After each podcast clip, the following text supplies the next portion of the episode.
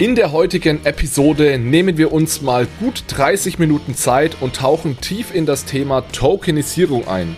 Was ist der Unterschied zwischen tokenisiertem Geld, tokenisierten Assets und Kryptowährungen?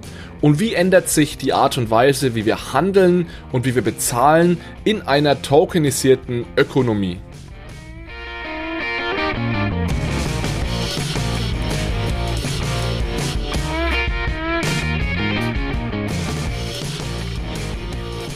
Hallo zusammen und herzlich willkommen zu einer neuen Episode von Bitcoin, Fiat und Rock'n'Roll.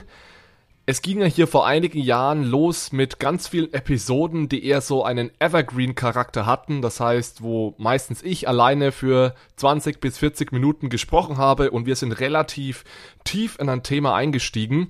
Das haben wir jetzt seit einiger Zeit schon nicht mehr gemacht. Wir haben uns vor allem auf Interviews konzentriert. Heute ist es aber mal wieder soweit. Ich möchte heute mal eine Episode dafür hernehmen, um gemeinsam mit euch etwas tiefer in ein Thema einzutauchen. Und dieses Thema heute ist das Thema die tokenisierte Ökonomie. Und was ändert sich denn eventuell in der Art und Weise, wie wir Zahlungen tätigen, wie wir handeln, wenn wir in einer Wirtschaft leben, in der eben Tokenisierung gang und gäbe ist. Das ist das Thema der heutigen Episode. Bevor wir loslegen, möchte ich euch aber noch auf ein Event hinweisen. Und zwar findet Mitte Oktober die CryptX statt. Das ist eine Krypto-Konferenz beziehungsweise eine Konferenz zu dem Thema Tokenisierung und Blockchain. Organisiert wird das Ganze von unseren Kolleginnen und Kollegen von Payment und Banking. Ich werde auch dort sein, werde da am Anfang eine Keynote halten und es sind ganz viele andere interessante Gäste noch dort. Ich packe euch den Link mal in die Show Notes und es wird auch von unserer Seite aus in den nächsten Wochen noch einige Freikarten zu gewinnen geben für euch für die CryptX am 18. November. Aber jetzt hören wir mal ganz kurz rein, worum es genau bei der CryptX geht. Du oder dein Unternehmen interessieren sich für Bitcoin, Blockchain und Cryptocurrencies? Dann ist die CryptX genau das richtige Event für euch. Denn auf der CryptX von Payment and Banking treffen sich die wichtigsten Köpfe aus der Bankenbranche und der Krypto-Community. Denn wohin geht die Reise für Bitcoin, Diem und Co? Wie steht es um die Zukunft des digitalen Euros? Und was sind konkrete Anwendungsfälle für Kryptowährungen und die Blockchain bei Banken und der Industrie? Und wie steht es eigentlich um das Hype-Thema Tokenisierung? All das und viel mehr klären wir auf der CryptX. Zusammen mit Stars und Fachleuten aus dem Banken-, Digitalbusiness und der Kryptoszene bringen wir Licht ins Dunkel. Wir sagen euch, wo die Payment- und Bankenbranche mit der neuen Kryptowelt künftig aufeinander trifft. Wir erklären, diskutieren, vernetzen und wollen einen Austausch zwischen den Welten schaffen. Sichere dir also jetzt dein Ticket für den Livestream oder das 2G-Event vor Ort in Offenbach unter cryptx.com oder folge dem Link in der Podcast-Beschreibung. Gut, dann lasst uns mal loslegen mit dem heutigen Thema, das Thema die tokenisierte Ökonomie und was ändert sich, wenn wir in Zukunft nicht mehr wie heute über Bankkonten Bezahlungen tätigen, sondern eventuell tokenisiertes Geld nutzen. Was ändert sich, wenn Aktien, Wertpapiere und sonstiges nicht mehr in der heutigen klassischen Verwahrung liegen, sondern eben als Token auf einer Blockchain basieren? Bevor ich loslege, ein ganz allgemeiner Kommentar. Und zwar kennen einige von euch eventuell den sogenannten Dunning-Kruger-Effekt. Wenn nicht, dann googelt das auf, jedes, auf jeden Fall mal. Dunning-Kruger oder ihr könnt auch mal nach Mount Stupid googeln. Da geht es darum, dass die Abhängigkeit hergestellt, äh, dargestellt wird zwischen wie gut kenne ich mich in einem Thema aus und wie sicher fühle ich mich in einem Thema, also wie selbstbewusst bin ich. Und das große Problem ist, und das lässt sich nicht nur auf Krypto anwenden, sondern auf ganz, ganz viele andere Bereiche, ist, dass man nach relativ kurzer Zeit, wenn man also einen ersten groben Überblick über ein Thema hat, sofort das Gefühl hat, man hat alles durchblickt. Und das ist der sogenannte Mount Stupid. Also, obwohl man sich eigentlich noch gar nicht auskennt, hat man das Gefühl, man kennt sich extrem gut aus. Und das ist vor allem mein Gefühl, dass das im Bereich Krypto, Blockchain ein ganz großes Problem ist, dass es sehr, sehr viele Experten in Anführungszeichen da draußen gibt, die einem versuchen, die Welt zu erklären. Aber ich habe die Erfahrung gemacht, sobald sich die Leute gut oder sehr gut auskennen, werden sie auch sehr, sehr schnell sehr bescheiden. Denn das Thema ist so komplex und so breit und verändert sich so schnell, dass es fast nicht möglich ist, da irgendwie einen perfekten, allumfassenden Überblick zu haben. Und das gilt natürlich auch für mich. Deswegen wollte ich einfach vorausschicken, dass das, was ich euch heute erzähle, das ist mein Blick, mein aktuelles Verständnis des Ökosystems. Ich habe in den letzten Jahren viel gelernt. Es kann sein, dass ich da in zwei oder drei Jahren schon wieder ganz anders darüber nachdenke, beziehungsweise dass wir ganz neue Entwicklungen gesehen haben, die dann meine Einschätzung ja anders aussehen lassen. Aber zumindest so, wie ich euch heute mal durch dieses Thema führe, blicke ich aktuell auf das Thema Tokenisierung und die tokenisierte Ökonomie. Ja, Tokenisierung und äh, tokenisierte Assets, tokenisiertes Geld, es hört sich immer so sehr zukunftsweisend an, aber wenn wir uns mal umsehen, was in den letzten Monaten und sogar auch Jahren schon passiert ist, dann kann man eigentlich sagen, dass das Thema Tokenisierung, tokenisiertes Geld, tokenisierte Wertpapiere eigentlich bereits in der, in der Mitte zumindest des Finanzmarkts angekommen sind. Also wir haben Unternehmen wie die Deutsche Börse, die also sehr stark investieren in diesem Bereich, die haben vor kurzem in die Crypto Finance AG investiert, haben ein Startup gegründet, mitgegründet, äh, 360X, das also die Tokenisierung unter anderem von Kunst sich ansieht. Wir haben dieses ganze Thema NFTs, aktuell Non-Fungible Tokens, die für aberwitzige Preise gehandelt werden. Wir haben PayPal und andere große Zahlungsdienstleister und auch Banken, die jetzt immer mehr in den Bereich Kryptowährungen gehen und da Services anbieten. Wir haben eine der größten Kryptobörsen wie Coinbase, die also mit einer unglaublich hohen Marktbewertung an die Börse gegangen sind und im Endeffekt vergleichbar von der Größe her mit den größten Banken weltweit sind. Ja, und es geht so weit bis zu Messi, dem, dem Fußballstar Messi, der ja jetzt vor einigen Monaten zu PSG nach Paris gewechselt ist von Barcelona aus und Messi wird teilweise tatsächlich in Form von einem Fan-Token von Paris Saint-Germain bezahlt. Also ein Teil des Gehalts von Lionel Messi ist tokenisiert. Also es ist definitiv so, dass dieses Thema angekommen ist. Dieses Thema ist allgegenwärtig und deswegen lohnt es sich, glaube ich mal, sich das Ganze näher anzusehen. Vielleicht fliegen wir mal ganz hoch rein und reden erstmal darüber, was Tokenisierung ganz allgemein bedeutet. Und ganz einfach gesagt bedeutet Tokenisierung im Endeffekt, dass ich mehr oder weniger jedes Asset, also annähernd jedes Asset, und das gilt sowohl für tangible, also reale Assets, als auch intangible, also virtuelle Assets, kann ich in Form eines digitalen Tokens auf einer Blockchain darstellen. Und das gilt nicht nur für Assets im Sinne von Wertpapieren, Häusern, Rohstoffen und so weiter, sondern das gilt auch für Geld. Also ich kann auch Geld tokenisieren, das heißt den Euro, den US-Dollar und so weiter. Und ich kann eben nicht nur reale Assets wie Häuser oder Rohstoffe tokenisieren, sondern ich kann auch intangible oder virtuelle oder wie auch immer Assets äh, tokenisieren. Das gilt für so Dinge wie zum Beispiel Copyrights oder Patente und so weiter. Ja, und Tokenisierung wird eben normalerweise immer im Zusammenhang mit Blockchain genutzt. Das heißt, diese Blockchain-Technologie ist in dem Zusammenhang sehr wichtig. Blockchain haben wir hier schon öfters besprochen. Da handelt es sich im, im Endeffekt um eine dezentrale, verteilte Datenbank, die eben hier jetzt in dem Fall die unterliegende Technologie für diese Tokenisierung darstellt und eben es ermöglicht, von Person zu Person mit we weniger Intermediären als heute wir werden gleich sehen, es geht vermutlich nicht ganz ohne Intermediäre, aber mit weniger Intermediären als heute es ermöglicht, Handel zu treiben oder Zahlungen zu tätigen. Bei diesem ganzen Thema Tokenisierung möchte ich immer von Anfang an einen ganz wichtigen Unterschied machen, und zwar der Unterschied zwischen tokenisierten Assets, tokenisiertem Geld und Kryptowährungen.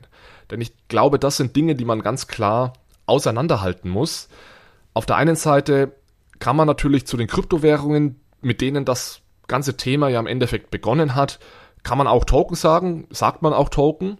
Allerdings gibt es einen Unterschied zwischen Dingen wie Bitcoin und Ether oder Monero etc. und einem Stablecoin, einem E-Geld-Token oder eben einem tokenisierten Wertpapier. Und der Unterschied ist folgender.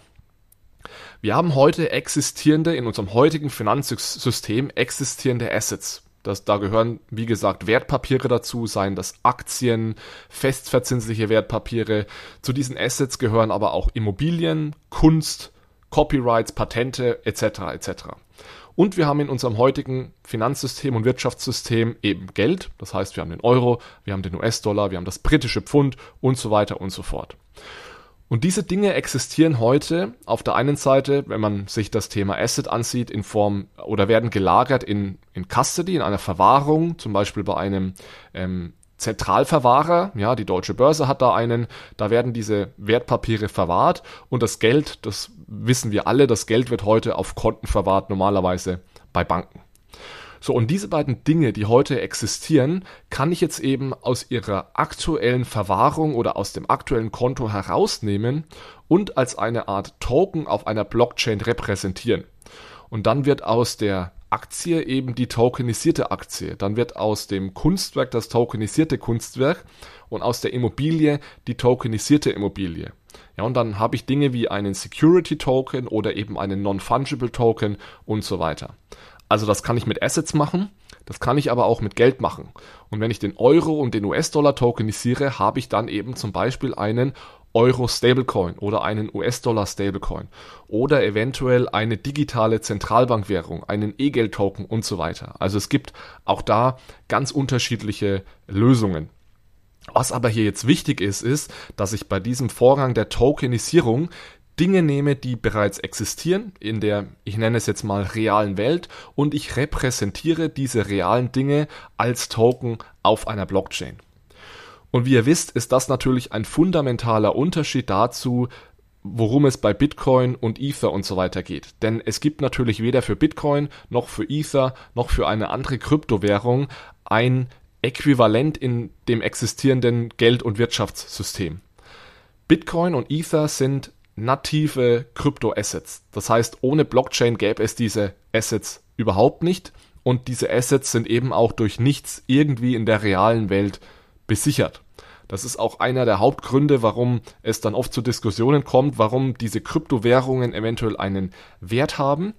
Aber das ist eben der ganz wichtige Unterschied zwischen Dingen, die ich, die existieren und die ich tokenisiere und damit auf einer Blockchain repräsentiere und Dinge, die im Endeffekt nativ auf einer Blockchain leben. Und diese Dinge, die nativ auf einer Blockchain leben, das sind eben die Kryptowährungen und diesen Unterschied, der ist immer sehr wichtig. Und um das Ganze noch einen Schritt komplizierter zu machen, ist es eben so, dass diese nativen Kryptowährungen, vor allem natürlich jetzt Ether auf der Ethereum Blockchain, es erst ermöglichen, dass ich diese Assets und diese Gelder, die heute ja in der realen Welt existieren, tokenisieren kann. Das heißt, ich nutze ja die Ethereum-Blockchain gemeinsam mit der nativen Kryptowährung Ether, um zum Beispiel einen Stablecoin auszugeben, um zum Beispiel eine ähm, Immobilie zu tokenisieren, um eine Aktie zu tokenisieren und so weiter und so fort. Und ich denke, dieser Unterschied, der muss von Anfang an klar sein, damit man da einen klaren Strich zieht zwischen den Kryptowährungen und den tokenisierten Assets. So, um jetzt zu verstehen, und das war ja eigentlich das Thema der heutigen Episode, was ändert sich denn dadurch, wenn wir jetzt plötzlich Assets und Geld als Token auf einer Blockchain haben? Was ändert sich dahingehend, wie wir Handel betreiben, wie wir Zahlungen tätigen und so weiter? Und um das zu verstehen, möchte ich mal einen Schritt zurückgehen und mal darüber nachdenken mit euch gemeinsam, wie tätigen wir denn seit tausenden von Jahren im Endeffekt Zahlungen? Also das haben wir vor 2.000, 3.000 Jahren so gemacht und machen es heute noch so. Und zwar ist das einfach der physische, die physische Übergabe eines Tokens, kann man auch sagen, eines physischen Tokens, eines Coins, einer Münze und so weiter. Also vor 2.000, 3.000 Jahren haben wir bereits mit Goldmünzen bezahlt und auch heute noch bezahlen wir, indem wir einen Geldschein überreichen. Das ist also ganz einfach gesprochen ein Weg, eine Zahlung abzuwickeln. Und das Wichtige beim Zahlung abwickeln ist immer auch direkt das Settlement der Zahlung. Und Settlement bedeutet, dass ich also die Zahlung wirklich abgeschlossen habe. Dass derjenige, der die Zahlung erhält, etwas in der Hand hat oder auf seinem Konto oder wie auch immer, mit dem er oder sie dann auch weiter Zahlungen tätigen kann. Und das ist natürlich bei einem Geldschein völlig offensichtlich. Wenn ich den Geldschein übergebe, und man spricht da normalerweise immer von Alice und Bob. Also Alice übergibt Bob einen Geldschein und sobald Bob diesen Geldschein in der Hand hält, ist diese Zahlung abgeschlossen oder eben gesettelt. Und das ist mit einem physischen Token sehr, sehr einfach und problemlos machbar, weil Bob kann diesen 10-Euro-Schein dann verwenden und äh, sich davon etwas kaufen. So, so haben wir Zahlungen vor 2000 Jahren gemacht, so machen wir teilweise heute noch Zahlungen. Was dann jetzt aber im letzten Jahrhundert gemacht wurde, ist, dass dieser Vorgang des Bezahlens, der wurde tokenisiert. äh, Entschuldigung, nicht tokenisiert, sondern digitalisiert erstmal. Also dieser Vorgang des Bezahlens, der wurde digitalisiert.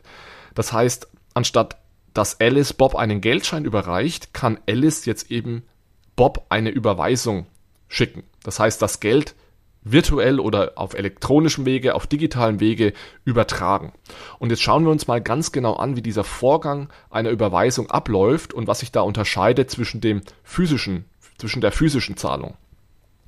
Wenn Alice Bob eine Überweisung schickt, dann ist es ja so, dass sich Alice, dass Alice erstmal eine Bank braucht. Denn dieses digitale Geld existiert bei uns aktuell nur in Banken. Und wenn ich sage, es existiert in Banken, dann existiert es auf in einer Datenbank oder einem Kassenbuch, das bei der Bank liegt. Das heißt, die Bank von Alice verwaltet das Konto von Alice und das Konto von Alice ist nichts anderes als eine Datenbank, ein Kassenbuch, in dem eben genau steht, wie viel Geld Alice besitzt. Das heißt, wenn Alice jetzt Bob Geld schicken möchte auf digitalem Wege, dann muss sich Alice gegenüber ihrer Bank ausweisen. Sie muss sagen, ich bin Alice. Das macht sie normalerweise, indem sie ein Passwort oder einen PIN eingibt und kann dann eben ihre Bank beauftragen, an die Bank von Bob einen gewissen Geldbetrag zu senden. Also sagen wir mal 50 Euro. So was dann passiert ist nicht, dass die Bank von Alice irgendwo in den, in den Safe geht, dort den 50-Euro-Schein herauszieht und diesen 50-Euro-Schein zur Bank von Bob fährt, sondern das findet ja rein digital statt. Also eine Überweisung heute ist im Endeffekt nichts anderes als eine Textnachricht. Das heißt, was die Bank von Alice macht, ist, sie schickt an die Bank von Bob eine Textnachricht, in der sie die Bank von Bob informiert, Achtung, eine meiner Kundinnen möchte deinem Kunden 50 Euro überweisen. Und vereinfacht gesagt, ich kürze das jetzt natürlich alles ab, ist es dann so, dass die Bank von Bob das Konto von Bob um 50 Euro erhöht und die Bank von Alice wird das Konto von Alice um 50 Euro verringern. Da fließt nicht wirklich Geld hin und her, sondern es werden einfach Einträge in jeweils unabhängig voneinander existierenden Kassenbüchern aktualisiert. Das könnt ihr euch wirklich vorstellen, als würde jemand in eine Excel-Tabelle gehen, dort den Betrag herauslöschen und den neuen Betrag reinschreiben. Und was einfach wichtig ist, ist, dass sowohl die Bank von Bob als auch die Bank von Alice ihre Einträge so ändern, dass am Ende alles noch zusammenpasst. Und diese Prozesse nennt man Reconciliation, also die Angleichung, die Anpassung dieser unabhängig voneinander existierenden Datenbanken. Und diese Kommunikationssysteme und diese Reconciliation-Prozesse ermöglichen es eben heute auf digitale Art und Weise Zahlungen zu tätigen. Aber digitale Zahlungen zu tätigen, nochmal, bedeutet im Endeffekt einfach nur, dass sich Banken untereinander absprechen und dass sie ihre Datenbanken oder Kassenbücher eben angleichen und anpassen, sodass diese Zahlungen und die erneuerten Kontenstände eben immer zusammenpassen. Am Ende, und das ist auch wichtig, findet eben dann auch noch eine Anpassung über die Zentralbank statt. Da müssen wir jetzt heute nicht näher ins Detail gehen, aber jede Bank hat dann noch ein Konto bei der Zentralbank. Da fließt dann Zentralbankgeld hin und her. Das ist jetzt für die eigentliche Zahlung weniger wichtig. Wichtig ist einfach, dass ich heute wenn ich über mein Konto eine Zahlung tätigen möchte, bin ich zu 100% abhängig von einem Intermediär oder von Intermediären, weil die es, diejenigen sind es, die diese Zahlungen eigentlich auslösen und durchführen, beziehungsweise anders gesagt, diejenigen sind es, die sich gegenseitig Textnachrichten hin und her schicken und am Ende eben ihre Datenbanken angleichen. Stichwort Reconciliation. Also das ist das Zahlungssystem heute. Und jetzt kann man sich mal ansehen, was ändert sich denn in der Art und Weise, wie wir Zahlungen tätigen, wenn wir das Thema Tokenisierung hereinbringen. Und jetzt ist es eben wichtig zu verstehen, dass während wir im letzten Jahrhundert den Zahlungsprozess digitalisiert haben, so können wir heute das Geld selbst digitalisieren. Das heißt, durch die Tokenisierung können wir das Geld selbst digital abbilden, durch eine Art digitales Gut, das wir eben Token nennen. Wie funktioniert jetzt also eine Zahlung basiert auf tokenisiertem Geld? Wenn wir uns wieder Alice und Bob ansehen, dann passiert jetzt Folgendes. Alice muss sich nicht mehr gegenüber einer Bank ausweisen, sondern Alice kann vereinfacht gesprochen diesen digitalen Token, den sie in ihrer eigenen Wallet verwahrt, an Bob schicken. Also man kann sich das vereinfacht wirklich so vorstellen, dass Alice einen digitalen Geldschein an Bob überreicht. Ja, damit sind wir wieder da, wo wir begonnen haben bei der physischen Übergabe eines Geldscheines. Das Ganze wird jetzt durch die Tokenisierung zu einer digitalen, zu der digitalen Übergabe eines Geldscheins. Und so ist es Alice eben möglich, eine Zahlung zu tätigen, die von Person zu Person geht, ohne dass hier Intermediäre gebraucht werden. So, und jetzt ist die Frage natürlich, wie ist das möglich, dass Alice einfach diesen Token übergeben kann? Und genau da kommt eben die Blockchain dann ins Spiel. Wir haben ja gerade drüber geredet bei dem Beispiel mit den Banken, also der digitalisierten Zahlung, dem digitalisierten Zahlungsprozess, dass jede Bank unabhängig voneinander ihr Kassenbuch aktualisiert und dass Banken dann diese Kassenbücher untereinander angleichen müssen. Thema Reconciliation. Dieses, diese unabhängigen Kassenbücher und diese Reconciliation-Prozesse, die umgeht man jetzt, indem man eine Blockchain nutzt. Das bedeutet, anstatt Alice, anstatt dass Alice über ihre Bank ein Kassenbuch aktualisiert, kann Alice jetzt selbst ein Kassenbuch aktualisieren. Und anstatt dass es jetzt verschiedene Kassenbücher gibt, das heißt jede Bank hat ihr eigenes Kassenbuch, gibt es jetzt nur noch ein einziges Kassenbuch und das ist eben die Blockchain. Und dieses Kassenbuch ist verteilt und jeder Teilnehmer an diesem Netzwerk besitzt eine Kopie dieses Kassenbuchs. Das heißt, wenn Alice jetzt eine Zahlung tätigen möchte, kann sie direkt nicht mehr nur über ihre Bank, sondern direkt in dieses verteilte Kassenbuch hineinschreiben und kann zum Beispiel hineinschreiben, Alice sendet an Bob 50 Euro. Und Bob kann das natürlich dann auch einsehen und besitzt ja auch eine Kopie dieses Kassenbuchs. Und somit umgeht man eben diese Notwendigkeit, dass man erstens verschiedenste Kassenbücher hat, die erstmal nichts miteinander zu tun haben und die immer wieder angeglichen werden müssen. Und man verhindert auch, dass man unbedingt Intermediäre braucht in diesem ganzen Zusammenhang. Eine große Frage, die sich hier natürlich jetzt stellt, ist, wie ist das eigentlich möglich, dass Alice einfach in dieses verteilte Kassenbuch hineinschreiben kann und Bob kann ja auch in dieses Kassenbuch hineinschreiben und jeder andere Teilnehmer an diesem Netzwerk kann auch in dieses Kassenbuch hineinschreiben. Wie ist es möglich, dass so etwas funktioniert? Also wieso kann Alice da nicht einfach nur hineinschreiben, sie hat Bob äh, nur ähm, 40 Euro geschickt, obwohl Bob eigentlich 50 Euro bekommen würde? Oder wieso kann Alice da nicht dieselben 50 Euro an Bob schicken, als sie auch an jemanden anderen schickt? Also ein sogenanntes äh, Double Spend. Damit das funktioniert, genau deswegen brauchen wir eben etwas, das sich Konsensusalgorithmus nennt. Das White Paper von Satoshi Nakamoto im Jahr 2008 war eben eine oder die erste Lösung für genau ein solches Setup. Wie schaffe ich es, eine verteilte Datenbank, ein verteiltes Kassenbuch aufzusetzen, in das jeder reinschreiben darf, und trotzdem habe ich einen Mechanismus, der dafür sorgt, dass sich alle Teilnehmer an diesem Netzwerk zu jeder Zeit einig über den wahren Zustand des Netzwerks sind. Und wie schaffe ich es zu verhindern, dass eben ein sogenanntes Double Spend geschehen kann. Also dass Alice einfach zweimal dieselben 10 Euro ausgeben kann an zwei unterschiedliche ähm, Gegenparteien. Genau dieses Problem hat eben Bitcoin und die Bitcoin-Blockchain als allererstes gelöst. Und deswegen sage ich auch immer, Bitcoin und die Bitcoin-Blockchain ist, egal was man über Bitcoin selbst denkt, eine sehr, sehr tiefgreifende Innovation in den Computerwissenschaften und der Datenbanktechnologie, dessen Auswirkungen auf unser Finanzsystem man eigentlich gar nicht unterschätzen kann. Wie genau das jetzt funktioniert, das heißt, wie dieser Konsensusalgorithmus genau abläuft, und sicherstellt, dass es eben keine Double Spend Probleme etc. gibt. Das geht jetzt heute ein bisschen zu weit. Das muss jetzt heute für uns mal eine Black Box bleiben. Aber was mir wichtig ist, ist, dass ihr das Grundprinzip äh, versteht, die Intuition dahinter, dass es dieser Konsensusalgorithmus eben ermöglicht, eine verteilte Datenbank aufzusetzen, in die jeder reinschreiben darf und trotzdem sind sich alle zu jeder Zeit einig über den wahren Zustand dieser Datenbank. Und der große Vorteil ist es jetzt hier eben, dass ich nur noch eine Datenbank habe und damit diese Reconciliation-Prozesse vermeiden kann. Diese Reconciliation-Prozesse, also die Angleichung unabhängig voneinander existierender Datenbanken, ist jetzt in einem dem einfachen Beispiel, das wir hatten, zwei Banken, vielleicht noch eine Inlandszahlung, ist das kein allzu großes Problem. Also da haben wir sehr gute existierende Systeme. Allerdings sobald man eine Zahlung zum Beispiel mal grenzüberschreitend macht, vielleicht auch noch in etwas kleinere äh, Länder, die kein allzu gut funktionierendes äh, inländisches Zahlungssystem haben, dann hat man da sofort anstatt nur zwei Banken plötzlich drei, vier oder fünf verschiedene Finanzintermediäre involviert. Und dann müssen nicht mehr nur zwei Datenbanken angeglichen werden, sondern vier, fünf oder sechs Datenbanken.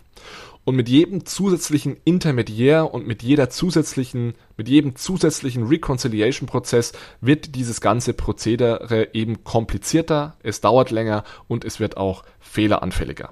Und genau das ist eben das Versprechen der Blockchain, unter anderem der Bitcoin-Blockchain, um das eben, diesen Prozess zu vereinfachen. Und wo sieht man das? Vor allem, man sieht das jetzt äh, am Beispiel von, von Strike und Lightning, dass man eben ganz einfach innerhalb von Sekunden global Werte versenden kann und auch setteln kann, was eben im heutigen System oft nicht ganz so einfach funktioniert. Ich muss an der Stelle dazu sagen, ich rede hier natürlich jetzt rein über den technischen Aspekt. Also wir reden hier darum, dass es technisch einfacher ist und schneller geht. Was wir natürlich hier auch beachten müssen und was nicht notwendigerweise bei jeder grenzüberschreitenden Lightning-basierten Zahlung aktuell beachtet wird, ist dieses ganze Thema Regulierung, an das sich natürlich die aktuellen Zahlungsdienstleister halten müssen. Also das ist mir auch ganz wichtig, diesen Punkt zu machen. Ganz viele der Zahlungen, die heute eben nicht innerhalb von wenigen Minuten oder einer Stunde durchgehen, ähm, das liegt nicht unbedingt immer daran, dass es da technische Probleme gibt, sondern das liegt ganz oft daran, dass es eben regulatorische Gründe hat, wie dass zum Beispiel ein Terrorismusfilter anspringt und eine Zahlung eben nochmal manuell überprüft werden muss aus regulatorischen Gründen. Okay, jetzt haben wir uns mal angesehen, was sich eben bei dem Thema Zahlung ändert. Wir haben angefangen mit den physischen Zahlungen, mit dem Übergabe von Geldscheinen, dann haben wir das Ganze digitalisiert, haben das über Banken und andere Zahlungsdienstleister im digitalen Raum abgebildet und jetzt gehen wir eben nochmal einen Schritt weiter durch die Tokenisierung bleiben im digitalen Raum, aber können das Ganze plötzlich jetzt eben mit weniger oder sogar gar keinen Intermediären abwickeln. Dieses ganze Thema funktioniert natürlich nicht nur mit Zahlungen, sondern ich kann auch Zahlungen und den Austausch von Gütern mir ansehen, also den klassischen Handel. Normalerweise, wenn ich eine Zahlung tätige, bekomme ich ja etwas dafür und auch das lässt sich jetzt eben in Teilen zumindest tokenisieren und digital abbilden. Also wenn wir mal wieder zurückgehen vor einigen tausend Jahren und bis heute ist es so, dass wir den Goldcoin, die Goldmünze oder eben den Geldschein übergeben und dafür ein anderes physisches Produkt erhalten. Wir können das jetzt mal vereinfacht gesagt, damit wir im Finanzmarkt bleiben, mit einer Aktie machen. Also auch heute ist es ja noch so, dass Aktien tatsächlich ausgedruckt werden und in Papierform äh, existieren. Das heißt, es war tatsächlich äh, früher so, dass man, wenn man sich eine Aktie gekauft hat, hat man da ein, ein, ein Blatt Papier bekommen, auf dem eben das Aktienzertifikat, die Aktie abgebildet war. Und da könnte man sich wirklich vorstellen, dass man einen Geldschein übergibt und dafür dann eben die, das Aktienzertifikat erhalten hat. Auch dieser Vorgang wurde jetzt, äh, wie ihr wisst, im letzten Jahrhundert digitalisiert. Das heißt, äh, auch heute, wenn ich eine Aktie kaufen möchte, dann mache ich das natürlich alles im digitalen Raum ich tätige eine Überweisung an die, an die Börse und die Börse ähm, bucht mir diese Aktie ein. Also auch hier seht ihr schon Börse, Bank, da sind einige Intermediäre involviert. Dann haben wir, wie gesagt, auch diese Zentralverwahrer, die dann diese Aktie für mich verwahren. Wir haben die Zentralbank, die die Zahlung am Ende ähm, settelt zwischen den Banken und so weiter und so fort. Also auch hier sind einige Intermediäre involviert. Und was hier vor allem auch passiert, und das ist ganz wichtig, wenn wir jetzt vom Tausch Aktie gegen Geld sprechen, ist, dass hier zwei komplett unabhängige Ökosysteme zueinander gebracht werden müssen. Und zwar habe ich hier das Ökosystem Aktie oder Wertpapier. Die Aktie wird, wie gesagt, bei einem Zentralverwahrer verwahrt. Und ich habe das Ökosystem Geld und Banken. Ja, denn das Geld liegt ja auf dem Konto bei der Bank. Und wenn ich jetzt Aktie gegen Geld tauschen möchte heute, dann ist es so, dass ich, dass diese beiden Ökosysteme zueinander gebracht werden müssen. Die leben nicht auf derselben technischen Infrastruktur. Und dafür habe ich für gewöhnlich ähm, extra Zahlungssysteme. In Europa heißt das zum Beispiel Target to Securities. Und über diese Zahlungssysteme wird es mir dann eben ermöglicht, Geld und Aktie zu tauschen. Wenn wir jetzt wieder den letzten Schritt gehen und sagen, was ändert sich denn dadurch, wenn wir jetzt das Geld, aber auch die Aktie tokenisieren, dann sind wir eben wieder in diesem tokenisierten Umfeld. Und da wird jetzt auch dieser Vorgang des Tauschs Aktie gegen Geld wieder extrem vereinfacht. Das Ganze nennt sich dann Delivery versus Payment und der große Vorteil hier ist es eben, dass es der Blockchain erstmal egal ist, ob ein Token eine Aktie repräsentiert oder Geld repräsentiert. Also der Token selbst ist einfach nur ein technisches Artefakt, das auf einer Blockchain lebt. Und ich kann in diesen Token technisch gesehen eigentlich alles reinpacken. Sei das eine Aktie, sei das der Euro, der US-Dollar, eine Immobilie und so weiter und so fort. Und was ich jetzt dann plötzlich habe im Vergleich zum heutigen System ist, dass ich plötzlich das Geld sowohl als auch das Asset, in dem Fall jetzt die Aktie, als ein Token auf demselben Ökosystem liegen habe und diese beiden Token deswegen auch sehr, sehr effizient und einfach gegeneinander tauschen kann. Das heißt, wenn ich jetzt den Aktientoken gegen den Geldtoken tauschen möchte, muss ich hier nicht mehr zwei unabhängige Ökosysteme zusammenbringen, sondern ich kann beides mehr oder weniger instant und vor allem auch in einer atomaren Transaktion gegeneinander tauschen. Und atomar bedeutet hier, ich zahle den Geldtoken in einen Smart Contract ein und auf der anderen Seite wird der Aktientoken vom Aktienverkäufer in den Smart Contract eingezahlt und erst wenn beide diese Tokens in den Smart Contract bezahlt wurden, switcht der Smart Contract ähm, diese beiden Assets. Ich als Aktienkäufer erhalte den Aktientoken und der Aktienverkäufer erhält den Geldtoken. Und das Wichtige ist jetzt hier, ohne dass eben beide Token in diesen Smart Contract eingezahlt wurden, würde dieser Smart Contract auch nie switchen. Das heißt, ich kann mir sicher sein, wenn ich meinen Geldtoken in diesen Smart Contract einbezahle, erhalte ich entweder den Aktientoken oder falls der Aktienverkäufer plötzlich Probleme hat und diesen Aktientoken nicht hergeben kann, dann erhalte ich sicher meinen Geldtoken wieder zurück. Das heißt, ich habe jetzt plötzlich kein Gegenparteirisiko mehr. Heute dauert es ja bis zu zwei Tagen, bis also mein, wenn ich das Geld einbezahle, bis ich die Aktie bekomme oder umgedreht. Und das wäre jetzt mehr oder weniger instant und vor allem auch ohne Gegenparteirisiko. Und das nennt sich eben Delivery versus Payment und ist ein ganz großer Vorteil, wie eben Handel in einer tokenisierten Ökonomie betrieben werden kann. Es gibt neben diesem Delivery versus Payment noch einige andere Vorteile, die durch die Tokenisierung kommen. Ich möchte noch mal ganz kurz einen Schritt zurückgehen und noch mal in zwei Sätzen zusammenfassen, worüber wir gerade gesprochen haben. Wir haben darüber gesprochen, dass man nicht nur Assets tokenisieren kann, sondern dass man auch Geld tokenisieren kann und dass sich durch die Tokenisierung von Assets und Geld die Art und Weise, wie wir bezahlen und die Art und Weise, wie wir Handel betreiben, in Zukunft ändern wird und zwar in erster Linie natürlich, dass es das Versprechen effizienter, einfacher, billiger und schneller wird. Das ist dieses Thema Delivery versus Payment. Es gibt aber noch einige andere Vorteile von tokenisiertem Geld und tokenisierten Assets. Ein Vorteil ist zum Beispiel das Thema Fraktionalisierung. Ich kann nämlich jetzt plötzlich Geld und Assets in ganz kleine Teile zerstückeln. Also heute ist die kleinste Geldeinheit, die wir haben im Euroraum, ähm, ein Eurocent, in der Schweiz ein, ein Rappen. Ich könnte jetzt ohne Probleme mit tokenisiertem Geld auch einen halben Eurocent oder einen halben Rappen überweisen. Also ich kann sogenannte Micropayments oder Nanopayments machen. Und das gleiche gilt natürlich auch für digitale Assets.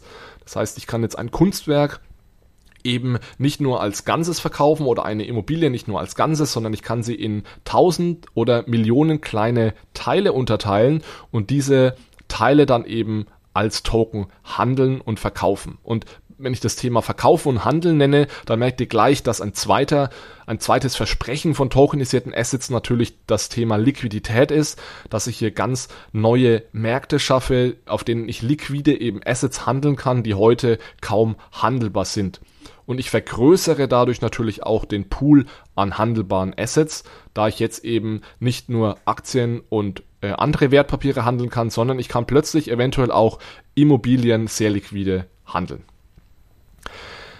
Ganz generell ist es so, dass natürlich durch die Blockchain auch eine gewisse Transparenz kommt. Es kommt eine gewisse Sicherheit, IT-Sicherheit, dadurch, dass es ja hier eine verteilte Datenbank ist. Ich kann Dinge wie Programmierung da noch mit einbringen. Ich möchte da jetzt gar nicht so bei jedem Punkt so ins Detail gehen, aber es gibt einige Dinge, die man mit einer Blockchain machen kann, die eben im heutigen System nicht funktionieren. Ich wollte stattdessen zum Abschluss noch äh, ein Beispiel bringen, um das, was wir jetzt heute besprochen haben, etwas greifbarer zu machen und um euch mal zu zeigen, was passiert, wenn wir dieses Thema digitale tokenisierte Assets und digitales tokenisiertes Geld zusammenbringen. Und da ist mein Lieblingsbeispiel immer das Beispiel eines Parkhauses. Also stellt euch vor, es wird in eurer Nachbarschaft ein neues Parkhaus gebaut. Heutzutage ist es so, wenn so ein Parkhaus gebaut wird, dass normalerweise gibt es da große äh, Finanzierungsgesellschaften oder eben die, die Stadt, die das dann übernimmt, diese Finanzierung und dieses Parkhaus dann dorthin stellt. Wenn wir jetzt in einer tokenisierten Ökonomie leben, könnten wir uns vorstellen, dass dieses Parkhaus tokenisiert wird und dass diese Token über eine Blockchain an nicht mehr nur einen großen Investor verkauft werden, sondern eben in fraktionalisierter Form an ganz, ganz viele Investoren verkauft werden. Und somit könntest du als Bewohner dieser Nachbarschaft, dieses Parkhauses plötzlich in dieses Parkhaus investieren und dir zum Beispiel 1% oder 0,1% dieses Parkhauses in Form eines Tokens kaufen. Also das ist dieses ganze äh, das ist dieses Thema der Fraktionalisierung, dieser Stückelung dieses Parkhauses. Und das Spannende ist, rein technisch gesehen kannst nicht nur du als jemand, der in der Nachbarschaft wohnt, sich diesen Token kaufen, sondern auch der Taxifahrer in Japan könnte rein theoretisch, technisch gesehen, sich eine Wallet besorgen und fünf ähm, Dollar, Euro oder japanische Yen in dieses Parkhaus investieren. Also es wird ein sehr, sehr demokratischer Markt an Investitionen möglich. Ähm, auch der, der kleine Mann und die kleine Frau kann jetzt plötzlich an solchen Investitionen teilhaben. Ja, dadurch erhöhen wir, wie gesagt, den Pool an handelbaren Assets und eventuell auch eben die Liquidität. Das heißt, was ja denkbar wäre, ist, dass du deinen Token, den du dann besitzt von diesem Parkhaus, auch wieder verkaufen kannst. Ja, wenn du sagst, ich möchte den nicht mehr besitzen, kannst du dem deinen Nachbar verkaufen zum Beispiel oder eben dem Taxifahrer in, in Japan. Also das ist das Thema der Fraktionalisierung und der, der digitalen Assets, der tokenisierten Assets. Jetzt kann man aber noch einen Schritt weiter gehen und sagen, was passiert denn, wenn ich hier tokenisiertes Geld noch mit ins Spiel bringe? Und da gehen wir jetzt mal davon aus, dass dieses Parkhaus bereits steht, dass da Autos rein und rausfahren und Autos dort parken. Und jetzt ist es so, dass wenn ein Parkhaus in diesen, ein, ein Auto in diesem Parkhaus geparkt hat und dieses Parkhaus verlässt, dann kann man sich vorstellen, dass es zu einer Bezahlung des Autos direkt an das Parkhaus kommt. Also eine sogenannte Maschine-zu-Maschine-Bezahlung. Ich muss mich also nicht mehr darum kümmern, dass ich mein Ticket äh, löse und an dem Automaten bezahle, sondern das macht mein Auto automatisch mit digitalem Geld. Und dieses Geld gehen wir mal davon aus, vereinfacht gesagt, es sind ähm, 10 Euro, hat dieses, also äh, eine etwas teurere Parkgebühr, 10 Euro hat dieser Parkvorgang gekostet und äh, du besitzt ähm, 10% dieses Parkhauses in Form von Parkhaus-Token. Dann könnte man sich also vorstellen, dass in dem Moment, in dem das Auto die 10 Euro an das Parkhaus bezahlt, dass du sofort 10% dieser Parkgebühr auf deine Wallet überwiesen bekommst. Das heißt, du kannst instant an der Dividende deines Investments, an dem Cashflow deines Investments partizipieren. Das heißt, du würdest in dem Moment, wo das Auto das Parkhaus bezahlt, einen Euro auf deine Wallet bekommen. Und das geht deswegen so einfach, weil ja du ganz transparent auf der Blockchain als Besitzer von 10% dieses Parkhauses registriert bist. Ja, und das wäre auch wieder technisch gesehen überhaupt kein Problem, diese, diesen einen Euro nach Japan zum Taxifahrer zu überweisen und so weiter und so fort. Also da sieht man, so richtig spannend wird es eigentlich, wenn wir dieses Thema digitale Assets und digitales Geld zusammenbringen, denn dann können wir ganz, ganz viele Prozesse, die heute noch mühsam sind, bei denen sehr viele Intermediäre involviert sind, die können wir dann vereinfachen, effizienter, schlanker und auch ein Stück weit demokratischer organisieren und aufstellen. Das war mal, das war's mal zum Thema Tokenisierung und wie sich in einer tokenisierten Ökonomie unser Wirtschaften, unser Handeln, unser Bezahlen verändern könnte. Ich möchte ganz zum Schluss noch einen Kommentar dalassen zum Thema, brauchen wir da immer unbedingt Blockchain? Das Thema ist meiner Meinung nach, ähm, die Antwort ist nein. Wir brauchen für ganz viele dieser Dinge nicht unbedingt Blockchain. Ich habe aber auch das Gefühl, dass sich Blockchain, Distributed Ledger Technologie, trotz allem äh, immer mehr als der Standard für diese Anwendungsfälle durchsetzt. Und da reden wir, und das ist jetzt, glaube ich, wichtig, nicht von den Public Open Borderless Blockchains wie der Bitcoin Blockchain, also diese offenen, grenzenlosen, öffentlichen Blockchains, sondern wir reden da eher über private Permission Blockchains, wo eben in sehr ja, eher geschlossenen Umfeldern dann eben Blockchain oder Blockchain-ähnliche Technologie zum Einsatz kommt. Dabei würde ich es jetzt mal belassen. Ich hoffe, ihr konntet einiges mitnehmen zum Thema Tokenisierung und tokenisierte Ökonomie. Wir freuen uns wie immer über ein Feedback, ein, ein Like oder eine Bewertung bei Apple Podcast. Kommt gerne auch unsere, in, in unsere Telegram-Gruppe. Ich packe euch den Link unten in die Show Notes oder beziehungsweise bei YouTube in die Beschreibung. Und dann hören wir uns beim nächsten Mal. Bis dahin, macht's gut. Ciao, ciao.